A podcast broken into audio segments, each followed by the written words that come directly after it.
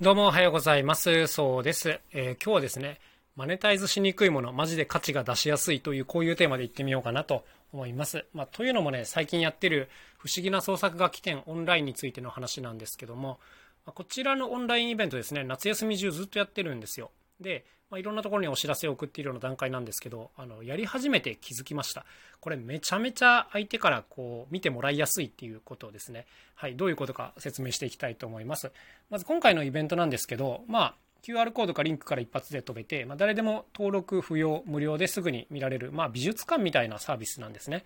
で今回あの出してくれてる方はみんなクオリティがめちゃめちゃ高いというのはこちらでも何回もお伝えしてきてるかなと思いますが、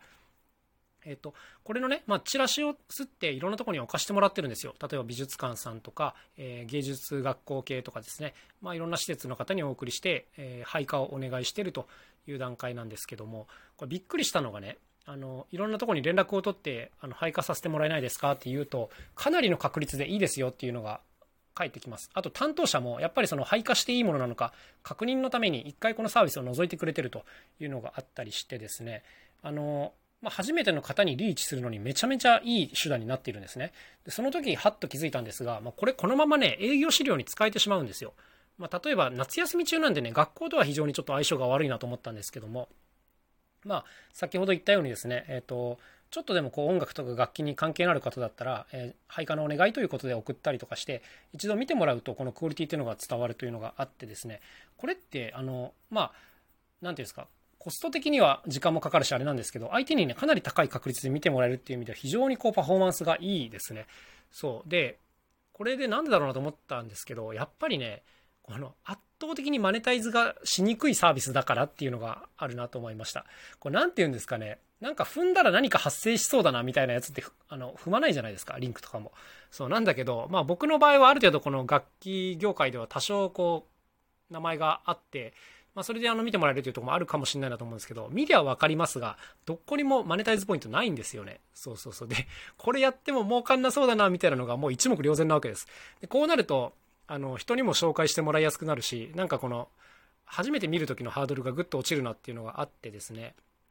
なんか、この、どうあってもマネタイズできなさそうなものっていうのは、あの、宣伝にめちゃめちゃ向いてるなっていうのが、今回はっきり認識できました。なんていうんですかね、この感覚伝わりますかね例えばこの YouTube に動画を上げといてそれを見てもらうっていうのも相手からしたら無料じゃないですか。だけど、その広告費をもらってるっていうのは誰も知ってることですよね。で、だから例えば僕らがコンサートで、この YouTube にいろんな楽器の作り方動画置いてあるんで見てくださいっていうの、これ本心から言ってるんですよ。あの、相手にとっては無料で見られるし、いつでも見られるしね。あの、材料とかも分かりやすく出してるのでいいんですけど、なんか相手からすると若干、あ、広告一人に言ってんのかなみたいに思うところあるじゃないですか。これ本当嫌だなと思うんですけど、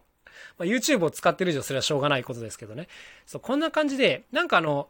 こっちとしては本当に完全無料で見られるようにしてるものについて、相手がね、1%でもなんか、こう、違和感を感じてしまうものって、ちょっとね、やっぱ宣伝しづらいところがあるんですよね。で、相手自身も思い切ってシェアしづらいということがあったりするんですけど、まあ、この辺がなんか新たな発見でしたね。なんか広告とかが全然つかないサービスっていうんですかね。で、こう変な登録とかがいらない。まあ、こういうものになってくると相手もこう安心してこうおすすめできるっていうのがねあるなっていうのにやってから気づきましたねこれは。今回あの発見できた大きなものの一つなんですけども、まあ、なのでねこう言い方は本当あれなんですけどやっぱこういう儲からないサービスをやっていろんな営業につなげていくっていうのは、ね、やっぱ戦い方として結構効率がいいなというふうに思いました、まあ、今回ね参加してくださってる方々に対してもちろんあのお礼がしたいなと思っているんですけど何ていうんですかねやっぱ一本でもこう仕事につながれば結構いいじゃないですか。そう。だからいろんなこの事業者というかねそういうとこに送って、まあ、それぞれの参加してくれた方が一本でも自分たちのコンサートにつながるようにちょっと引き続き告知を頑張っていこうと思ってるんですけどいやーこれは大きな発見でございましたね。そうなんかこの今日言いたかったことはこの1%の違和感みたいなものを相手にとにかく抱かせないっていうことですねこれができれば本当にこの宣伝がしやすくなるというかねいうことをなんか身をもって今回は本当に体験しましたね。まあ、参考になるかは分かんないですけど、よかったら頭の中に留めておいてください。というわけで今日はこの辺で終わりにしたいと思います。それではまた明日お会いしましょう。さようなら。そうでした。